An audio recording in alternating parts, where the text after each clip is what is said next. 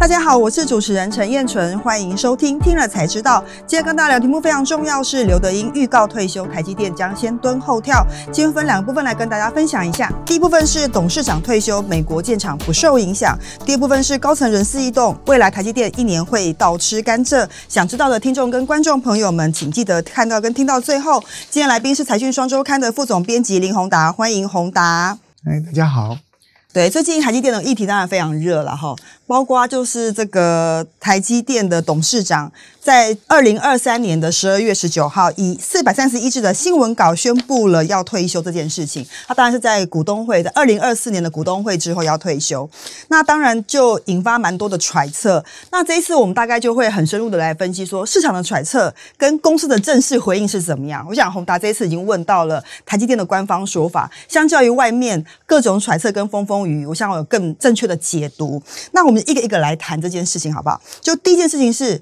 刘德英是被退休的嘛？这个应该是大家传的最多的。从很多字里行间来推敲说，诶，他可能不是自发性的，他可能是被迫的。欢迎您一起加入财讯的频道会员，支持最懂投资的财经媒体财讯，跟我们一起追踪震惊局势以及产业状况，成为财讯粉丝团财团的一份子。或者你也可以针对你喜欢的节目抖内我们，让我们可以持续为大家带来更精彩的内容。其实，呃，第一个大家拿出来觉得说，哎，好像。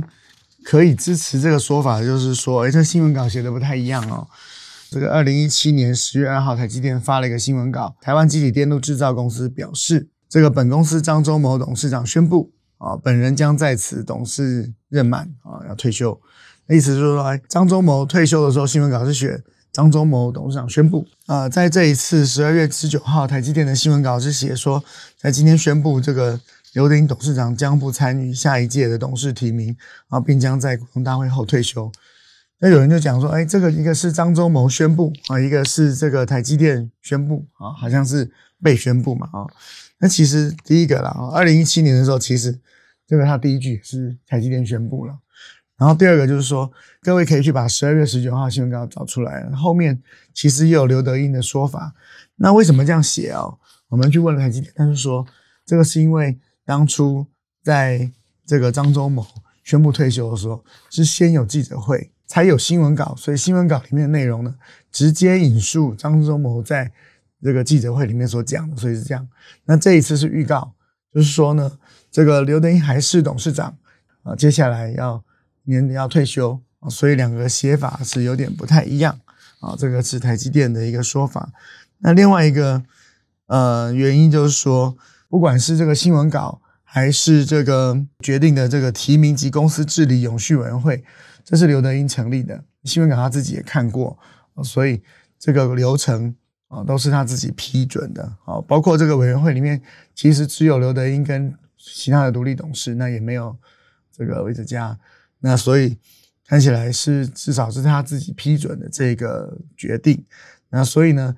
这一次，因为刘德英他他说他要自己来说明这个退休的原因，所以呢，大家可以看到，那在一月多的这个呃法说会，刘德英会自己出来讲他为什么要退休。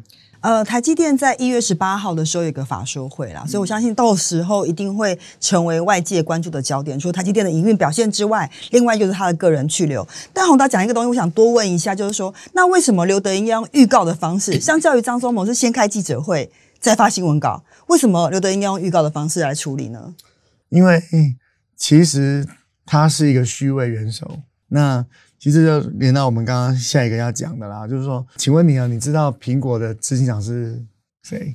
对啊，就是库克啊。那苹果董事长是谁？不晓得，大家就觉得他好像嗯，知名度没那么高。Intel 的执行长是？对，那个大家都很了解。Pat Gelsinger 是 Intel 的董事董事长是谁？其实大家也也很少知道了。了解，因为其实，在张忠谋上次退休的时候，他把它改成接近美国这种董事长是虚位元首。嗯，所以董事长的工作。其实就是管理董事会，因为关于公司治理嘛，所以董事会其实处于一个监督的角色。张忠谋接棒的时候，我们写过一个交棒的时候写过一个这个封面封面故事。我们本来那时候讨论，哎，是不是应该写刘德英？但后来我们写魏哲家，为什么？因为我们去问了一下，发现几乎所有的单位都跟魏哲家报告，就是说总总经理几乎所有都管。那这一次问我们，还是发现哦，就是其实刘德英只有管审计稽核。了解，就对内需监督是跟刘德英报告，其他的人你说法务、财务、会计这些业务都是业务研发，其实都是跟魏哲家家报报告。所以宏达的意思是说，因为他的这个职权的分工，所以他提前预告 影响不是这么大，所以他才做的这件事情是这样子。对那接下来我就想问第二个问题，就因为大家在讲说他被退休的原因之一，但是这是外界揣测啦，就是说跟美国厂的建厂进度有关嘛，哈。但是刚刚宏达已经稍微讲到一下两个人的分工，那可以进一步多讲一点说，他们两个的分工是如何影响到美国厂的进度，或者是美国厂的建厂的规划吗？说实在话，听到这个消息的时候，第一时间我也是一直不断在思考这个事情啊，因为我们已经预看到说，可能第一季的时候，台积电的这个，不管折旧的上升啊，呃，营收的状况啊，所以它可能会出现一个毛利率比较低的一个状况，就是挑战仍然还是存在的。所以确实，大家对于这两个事情连在一起是会有担心。但是我们透过采访去问，得到的答案就是说，呃，美国建厂它是一个长期的一个事情啊，你们把它单季的事情把它连在一起这样看。美国建厂这个什么事呢？它其实是台积电先进制程，美国公司是最大的用户啊，所以它需不需要在美国提供先进制程的产能，这是台积电需要在乎的。第二个，它也跟美国政府这个协商，它要在美国建一个先进制程的厂，啊，这个都已经承诺啊都要做了，嗯，所以不太容易去影响它这个长期的 commitment。另外呢，就是说在这个决策的过程当中，外面很多人讨论说，好像你这个建厂很多不顺利啊，呃，盖厂的这个进度中间很多挫折啊，嗯，然后成本比想象中高啊，呃，折旧如何如何啊哦，影响到我们的成本啊，那是不是应该这个要有人负责？所以这个才有这个人事的变动，对，不只是负责，还说如果他下台的话，还可以改变这个计划或者对或修正，可以重新修正对对对，又回到这个分工来看了哦，这很重要。为什么？因为公司治理其实董事长还扮演监督的角色，那实际执行呢，其实魏哲家其实总裁嘛，哦等于就是不管是研发、建厂、这个采购、规划，还是由魏哲家的团队。那魏哲家也在董事会里面，所以如果说真的遇到困难，他都可以说，哎，我们应该延后哦，我们应该改变，那或者可以反对哦，所以可以提出异议。所以每一次讲到台积电在美国建厂哦，这个台积电的这个发言的管道都会说，经过董事会充分讨论之后所做出的决定啊、哦。所以我们看这个拜登典礼的时候，其实照片里面他都是就是魏哲家跟刘德英陪着拜登，所以你说哎，只有拜登跟刘德英碰面吗对那也不是啊。其实魏哲家也跟拜登碰面，有什么问题呢？有什么要争取的呢？我相信他也可以直接跟美国政府反映。所以这个计划的成败，如果因为单一的人的人事变动，就呃说哎，那个我们这个全盘要推翻的话，那可能会影响到这个后面你的这个互动，就可能会评估你的这个 credit。了解。所以说白话一点，就是说，事实上这个台积电的决策是一个共同决策，因为过去是双手掌制啦。所以你说，如果美国厂有什么不如意的地方，要刘德英自己来负责，说起来也不太公平嘛。所以他们应该是共同承担，而不是说因为美国厂而有个人异动这样的想法。那第三个问题也是，我觉得大家也是很好奇，就是说能够让刘德英退休的人，除了他自己之外，哈。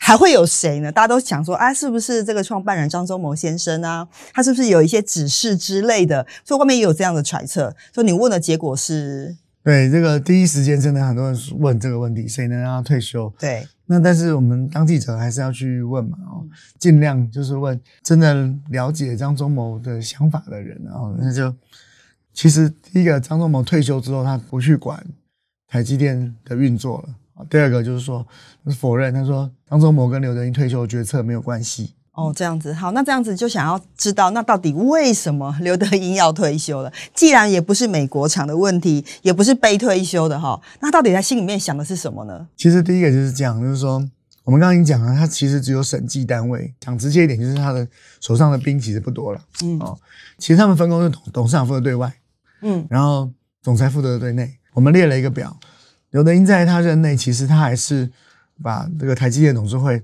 做了很多新的改变，他成立了很多的这个新的 committee 啊委员会，比如说永续啊，永续就变成这个呃委员其中的一个委员会。那以前的董事长，台积电董事长其实董事谁提名董事长说了算。哎，但是刘德英做了一个制度改变，就是由委员会来决定谁提名。就某个程度，他其实把自己的这个权利啊更制度化。那从公司治理的角度来看，确实刘德英是有把台积电的公司治理再往前推进的。所以接下来呃，马上台积电要董监改选嘛，新一任的这个呃委人选就是由委员会去产生。那这是刘德英的这个奠定的基础，奠定基础。那第三个，其实他他往这个永续啊，还有这个如何控管风险这个部分，刘德英做了很多事，来鼓励大家说，我们怎么样一起让台积电这个降低对于碳排放的这个依赖，然后怎么样更有效的用电。所以他基本上是在建立制度这样的事情，但是能够替他工作的人很少。所以就我们的了解，就是他其实这几年工作的量也蛮大的。其实本来在当张忠谋交棒的时候。就已经预想到一个状况，就是其实魏哲家在争取客户啊，在争取到苹果这件事情上，对台积电有很大的贡献。所以他当总裁都做得更很好的，他还有一个选项就是升任董事长兼总裁。所以今天这个人事的布局，在当初交棒的时候就可以预想，因为其实这个梯队都是排好的。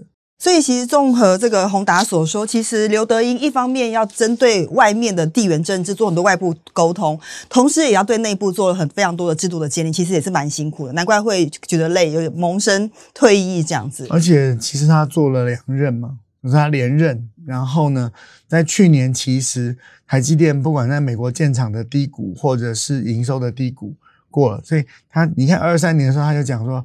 二四年呢，其实手机回来，然后整个的营收，台积电营收会往上。那我们采访的得知，就是在第一季的时候，大家会看到台积电的营收跟获利可能会有点挑战。但是现在其实台积电的三纳米的利用率还在爬升，因为苹果不会为那个没有做好的晶片付钱的，所以呢，你良率越高，获利才会越高。那第二个就是说，现在只有苹果这个客户，所以呢，你也不容易涨价。那我们的了解是，他们。到二四年下半年的时候，第一个三纳米的良率上来了，获利提高；第二个开始各种客户就来了啊，包括 CPU 什么就开始用三纳米。所以我相信刘德英是假设自己是在一个低谷经过，然后大家对于台积电前景觉得还不错的一个状况底下退休。哦，所以他也有这个考虑。第一他任满了嘛，两任，所以我的解读跟外面不太一样。他就觉得，哎，看一下看起来挑战。他其实说实在话，最挑战的是二三年中那个。冲突的时候，这已经过去了，基本上已经过去了。那你看，马上二月那个日本厂，对，那个还算顺利嘛？哈，没错。所以当他交棒的时候，就是股东会的时候，我相信大家看到的就是，哎，其实好像大部分的这个挑战。已经过去，那他就可以交给下一棒，说：“哎，最难的部分过去了，所以我交给下一棒。”是是是，但对于很多投资人来说，交棒是一回事啦。对于台积电未来的营运展望，更是关心哦。接下来我们就要进入第二个部分，高层的人事变动，台积电未来一年会倒吃甘蔗吗？观察重点是第一个，就是说。呃，除了刘德英之外，曾凡成接下来也不会担任台积电的董事，代表董事会会有一波的人事调整哈。这个部分会怎么看？说未来的人事布局会怎么样？应该这样讲了，就我也在采访中问他说：“哎，他现在都在猜谁要接总裁的位置哦？因为总裁就相当于总经理了啊。因为当初台积电交棒的时候也是这种集体领导啊，把董事长跟呃总裁分开。但是我们目前所知道的就是第一阶段。刚开始的时候，应该会是由魏哲家来兼董事长兼总裁。我们就问说，那谁要接下来会不会有宣布这个人事布局？我得到的逻辑就是说，其实第一步你总要先把董事先不满吧。董事会先成型之后，然后董事其实是公司治理的主体。那由这些人来说，哎，那我们应该通过由谁来接任总裁？我想到时候才会有新任总裁的人选。现在现在真的是。哇，这个每个人都被点到了，了解，所以一步一步来，一步一步来才对。对，没错。但现在大家更关心的是说，因为其实台积电是一个蛮规范跟制度化的公司，所以人事异动之外，大家当然最关心就是说，到底二零二四年的台积电表现会不会比二零二三年还要好嘛？所以这个东西我们怎么看台积电在二零二四年的机会点呢？我我其实，在文章里有写，先蹲后跳，现在大家马上就要看到蹲了，嗯，然后先蹲一下哈，怎么讲呢？现在状况就是处于，呃，我们在消化这个库存的最后一段，就是大家现在看到的很多都是急单，嗯，那急单是为什么？因为现在产能并没有满，相较于之前这个这个缺晶片、缺产能的时候，那大家愿意来排队嘛？那现在没有排队的话，其实对于 IC 设计公司来讲，最简单是什么？我需要再下单就好了，我干嘛急着下单？所以我们认为，就是手机要恢复的时候，现在出现的是急单，当急单越来越多，才会慢慢变到诶开始比较好。呃，在二三年底的十一月的时候，各位去看台积电月营收，出现了一个挑战，MOM 就是月对月的营收出现了十五个 percent 的下滑，这代表其实虽然在恢复的期间，但是恢复的速度可能还是比想象来的慢，所以。呃，也有外资在讲说，第一季的展望，台积电的毛利率会不会到五成啊，或者是到四十九点五这样？哦，那台积电的一般给的一个目标，长期的目标是五十三。当然，外资虽然嗯觉得第一季不好，不过他全年还是认为毛利率平均是五十二。这个我念一下，是大摩的报告啊，他认为二零二四年的时候，第一季的毛利率会跌到四十九点五。